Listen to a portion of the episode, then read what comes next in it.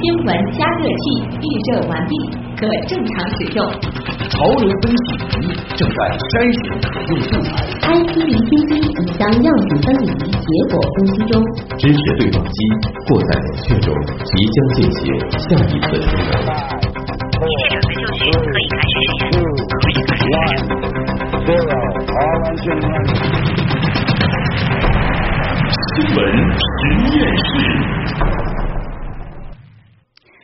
背后有内涵，新闻里面找知识。欢迎大家继续收听，有可能是最长知识的广播新闻节目《新闻实验室》。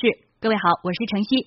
今天在直播间里呢，和我一起陪伴大家的是我们节目的互动编辑乐琪。乐琪好，嗯，晨曦好，听众朋友大家好。那今天节目里呢，我会和晨曦一起向大家回顾往期节目里一些热门的好玩的一些话题。嗯、对，那我们今天的互动依然会在新闻加、阿基米德和新浪微博里面展开。你也可以通过蜻蜓 FM、喜马拉雅来收听我们的节目。嗯，好，进入今天的第一个话题，也是我们曾经和大家聊过的。一条神一样的交通线。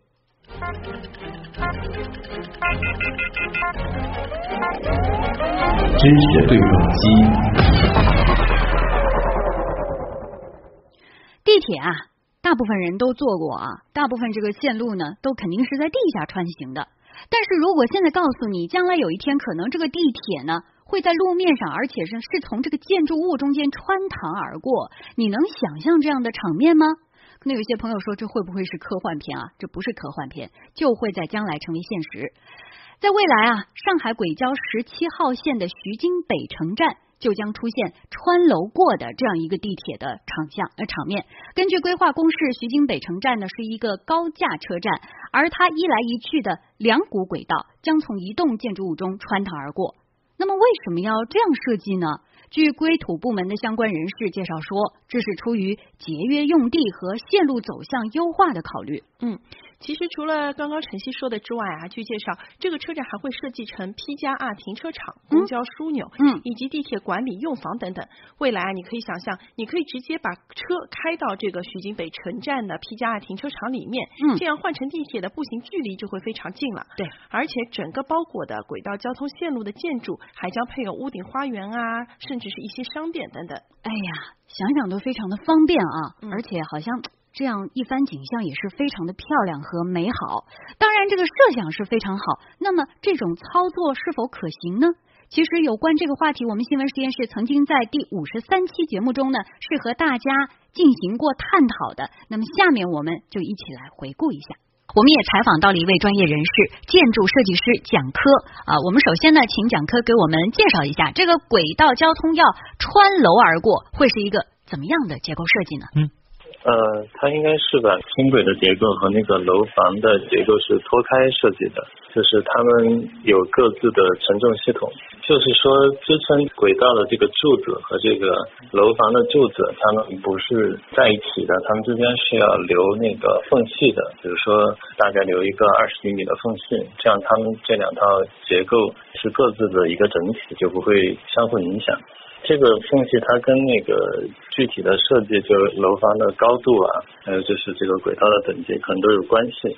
就是一般你只要留了缝隙之后呢，就是成为两套系统，包括他们的那个柱子下面的基础啊，还有联系这个柱子之间的梁啊，实际上都是各自分开的。所以当那个轻轨产生震动的时候，它对这个楼房的影响是相当小的，或者说一般人是感觉不到的。嗯。啊，所以说虽然轨道从建筑物当中穿过，但是因为是两套独立的承重系统，而且呢中间还会留有很够的这个空隙，所以说当轨交经过的时候，并不会对楼房产生震动，是这个意思吗？呃，就是说。当那个轨道它本身产生震动的时候，它的影响就会相对来说就是减的比较的低，就是互相不会干扰，是震动本身是会产生的。嗯，呃，我们相信它在做这样的设计的时候，它会采取一些减震的措施，比如说轻轨它本身它的车轮是那种充气体的那种橡胶轮胎。还有呢，它可能采用那个空气弹簧来支撑它整个这个车体，这样呢，实际上它产生的震动啊、噪声啊什么都会比一般的那种情况会低一些啊。嗯，其实刚才呢也提到了啊，根据规土部门相关人士的说法，这个十七号线从建筑物当中穿过呀，是趋于两个原因，嗯一个是节约用地，还有一个呢就是线路走向的优化。那么是基于这两点原因的考虑。那么我们是不是可以理解为是出于成本方面的考虑呢？呃，如果说把这个土地成本就是纳入进去的话，因为现在实际上你房屋的那个修建成本跟那个土地出让的成本比起来，实际上是微乎其微的。我们大量成本是用在这个拿地上面，从这个角度来说，它是节约了成本。另外呢，就是说合在一起，就是比较方便于市民进入这个轨道，它和一些商业啊和一些住宅啊联系在一起，就可以很轻松的进到这个轨道。实际上是给大家带来很多的方便。从使用上来说呢，这个是一个趋势，因为我们现在城市都是一个平面的嘛，就是从设计的角度来讲，我们现在都在讲一个立体城市。立体建筑的一个方式呢，使大家的这个交流啊，或者是交通呢更加的便捷，是一个比较高效的、智慧化的这样的一种趋势，应该是一个比较好的方面。嗯，主要是负面影响呢，可能就是刚才谈到的，可能会比如说有一些震动啊，有一些噪声，以及就是这个施工实际上是有一定的难度。但是总的来说呢，从高效和节约土地资源的角度来说，是一个呃未来这个发展的一个趋势。嗯。啊，所以说将轨道交通和周围的建筑物结合或者是打通，也是顺应了立体城市这样一个趋势，也给乘客带来了更多的便利。